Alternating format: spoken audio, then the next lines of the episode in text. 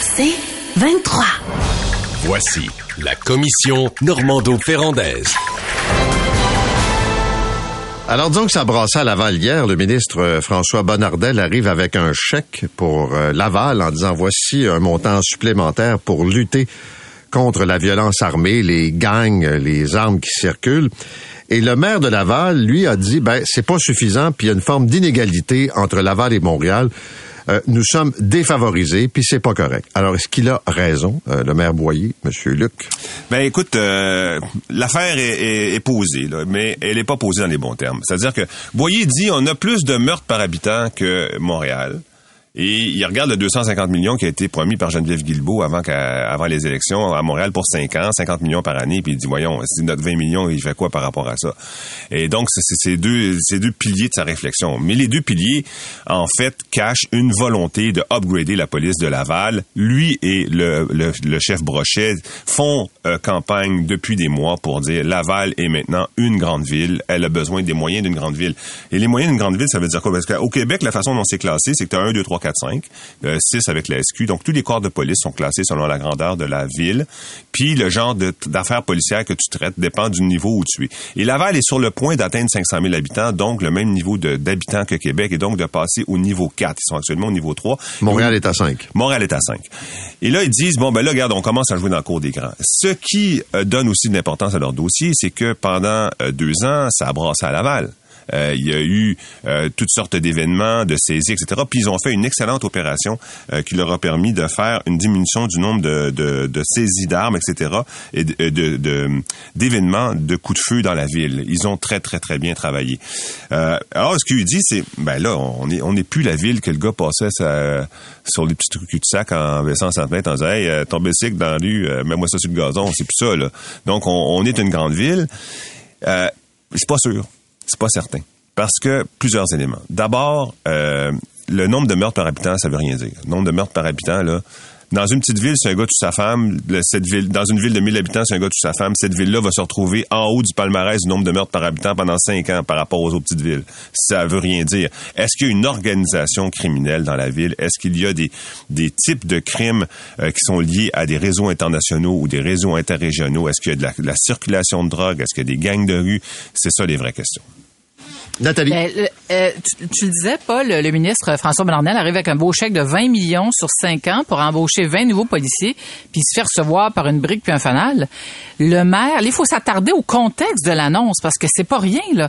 Moi, j'ai rarement vu ça. Euh, ce qui devait être une bonne nouvelle là a complètement dérapé. En fait, le maire de Laval, Stéphane Boyer, a tendu un piège au ministre. Et je vous explique. Oh, avant, oh. Euh, avant, oui, oui, avant une conférence. de... matin, j'ai hâte d'entendre ouais, ça. Oui, oui, oui, avant une conférence de de ce type-là. Qu'est-ce qui se passe? le personnel du maire euh, travaille avec le personnel du, ministre. On prépare l'annonce. Puis là, ce qu'on me confirme, c'est que l'ambiance était bonne, le ton était collaboratif.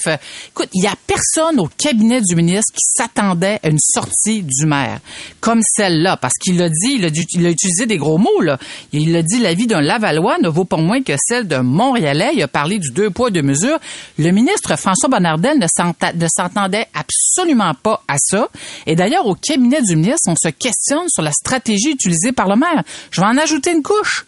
Même le maire, même le, chef de police, M. Brochet, n'était pas informé de la sortie de son maire. Imaginez. Alors, cette conférence de presse-là devait avoir des allures de, ben oui, on est content, on est content, tape dans le dos, yé, yé, yé, on continue notre action. Mais c'est pas du tout ce qui est arrivé.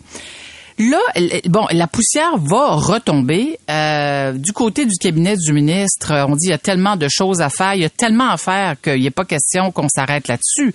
Sauf que moi, je, de mon expérience politique, euh, je pense que ça va plomber un peu les relations entre le cabinet et le maire euh, et la mairie, le maire de Laval. Je comprends que Stéphane Boyer n'a pas beaucoup d'expérience en politique, là, mais il a utilisé la mauvaise stratégie. En fait, il s'est plaint publiquement en disant ça fait un an qu'on essaie de convaincre le ministère de la Sécurité publique qu'effectivement que les, les défis qu'on a relevés sont aussi importants, sinon plus que ceux de Montréal, et on ne reconnaît pas notre statut de grande ville sur le plan de la lutte à la criminalité écoutez, moi j'ai envie de vous dire, Monsieur le maire, ben je comprends votre frustration, mais c'est pas comme ça que vous allez vous faire des dynamiques là.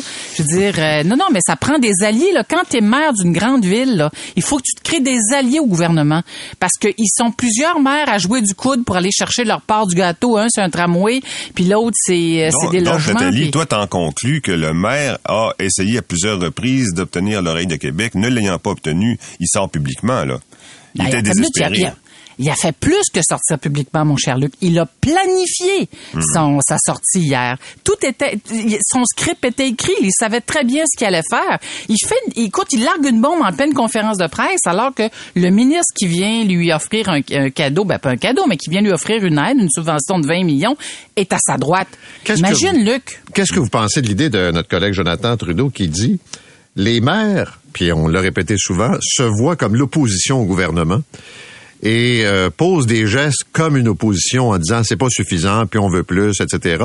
Pas juste je suis un partenaire du gouvernement au-dessus de ma tête, là, mais c'est moi l'opposition à ce gouvernement-là. Ben, ça me semble bien clair. Hein? Ça me semble bien clair que depuis, euh, depuis, en plus, en plus, ils se coalisent. C'est-à-dire que c'est Ouais. pas individuellement. Là, c'est une sortie individuelle, mais souvent ils se coalisent. Ils l'ont fait pour euh, les milieux humides, ils l'ont fait pour euh, le, le, le, le programme sur l'environnement puis l'itinérance. Donc, euh, effectivement, parce qu'ils ont rien à perdre. Hein? Ils ont zéro à perdre euh, en, faisant cette euh, en faisant cette surenchère là. Puis ça fonctionne. Puis là, Boyer se dit ça, lui il se dit la, la mairesse, la, la, la plante là, était pas dans, les- dans les dans les faveurs du gouvernement, pas du tout. Euh, Rappelez-vous que l'an passé, le gouvernement du Québec a même accusé la ville de Montréal d'avoir utilisé l'argent qui avait été investi dans la police de Montréal à d'autres fins, puis a été obligé de sortir pour dire on a une vision, euh, une, une gestion irréprochable. Donc c'est à couteau tiré là. Peut-être que Boyer a regardé ça puis a dit gars, si ça marche pour plante, ça va marcher pour moi. Peut-être que c'est. Ouais, c'est vrai que le ton se durcit, c'est durci là, puis ça c'est c'est frappant par rapport au premier mandat de la CAC, mais il y a une différence entre sortir euh, de manière euh, coalisée là, en coalition et sortir euh, seul comme l'a fait le maire de Laval hier. Moi, je pense que ça va laisser des traces. Tu sais quand le ministre va avoir une demande de la part de la ville de Laval là, le ministre de la sécurité publique, peut-être qu'il va dire ouais, tu sais, vous rappelez-vous Oui. Là ça Mais hein? oui, mais qui a Ça ne raison devrait pas être un critère. Ah ouais. C'est comme les écoles, ça ne devrait pas être un critère, le comté ou l'attitude Oui, avec le le gouvernement. Oui, mais est-ce que- Le sur le fond, ça, c'est là, drôle. sur le fond, Oui. est-ce qu'il a raison? Sur le fond, Oui, est-ce qu'il a raison? oui, Parce que oui. non, moi, moi, je suis pas certain. C'est eux ils disent, regarde, ils sont Ben, sortis il y a deux, euh, il y a trois semaines à peu près. Brochet puis lui, ils ont dit, ben surtout Brochet, il a dit, je veux un nouveau groupe tactique d'intervention, un service de contrôle de la foule, qui- foule euh, renforcée. Je veux des enquêtes sur les tueurs à gages de crimes organisés. Et il s'appuie sur les- le travail qu'il a fait avec les gangs de rue. C'est-à-dire que les gangs de rue se sont pas poignés dans les parcs en disant, hey, petit gars, viens ici, faut que je te parle. Ils ont, ils ont fait de l'écoute électronique. Là. Ils ont fait de l'écoute électronique, puis ils ont fait, ils ont rassemblé tous leurs services, puis ils ont fait des saisies ciblées de personnes et d'armes. Donc, il dit, on est rendu une grande ville. là. On a besoin de ces oui. moyens-là. Mais, mais Laval, mais Laval est une grande ville, Luc. Je pense qu'on peut pas, personne peut nier ça. Euh, le phénomène du côté de Laval, c'est que le, le- la violence armée qui se manifeste se rajeunit.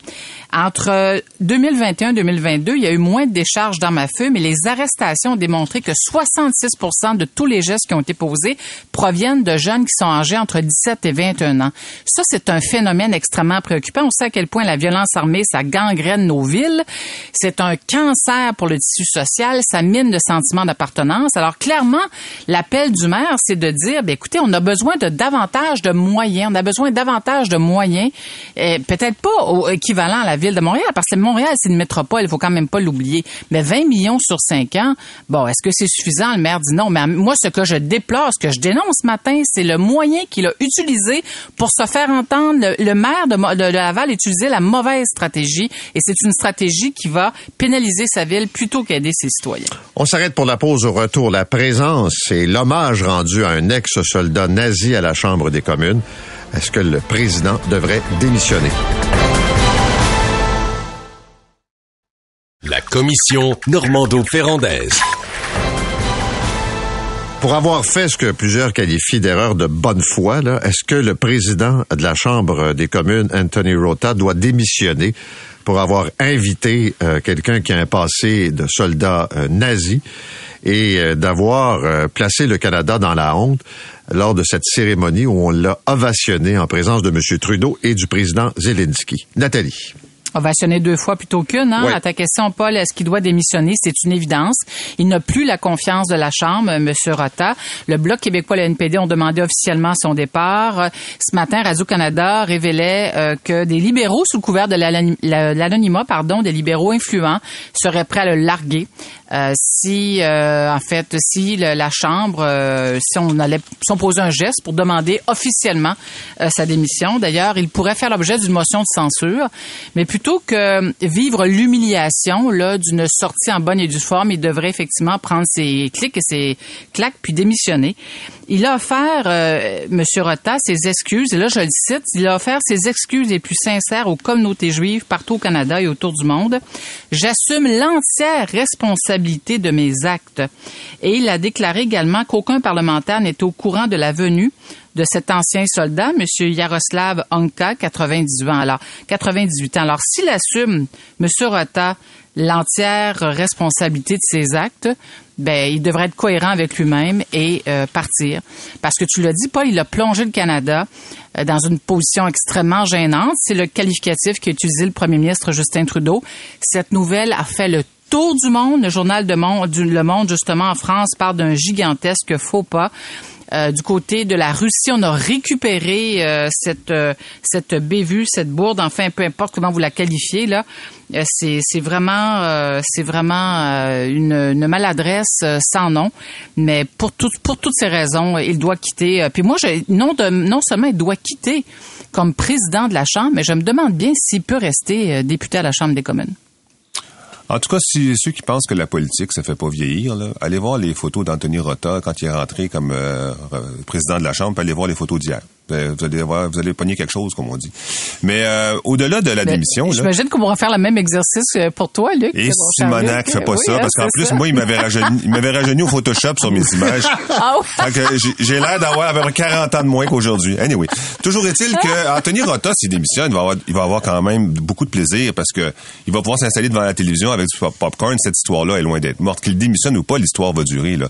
Parce que c'est pas juste une petite gaffe, là. Le Canada au complet, là, j'ai jamais vu autant de, de, de une qui se ressemblent. On dirait que tout le monde écrit la même une, le même, le même éditorial.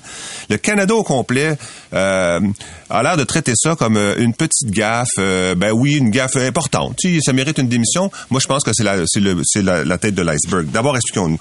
Euh, Yaroslav Onka, le, le, le nazi, c'est un nazi. Hein, donc, on, on le présente comme étant quelqu'un qui aurait fait partie de l'armée allemande et en tant que membre de l'armée allemande, il n'y a pas le choix de faire partie de l'armée allemande. là. Vous savez, donc le- cette partie-là, la Galicie euh, de, de l'Ukraine, a été versée à l'Allemagne euh, dans le pacte germano-soviétique juste avant la deuxième guerre mondiale. Il était officiellement en territoire allemand. Il n'y avait pas le choix de faire partie de l'armée allemande. C'est pas un crime, ça, ok?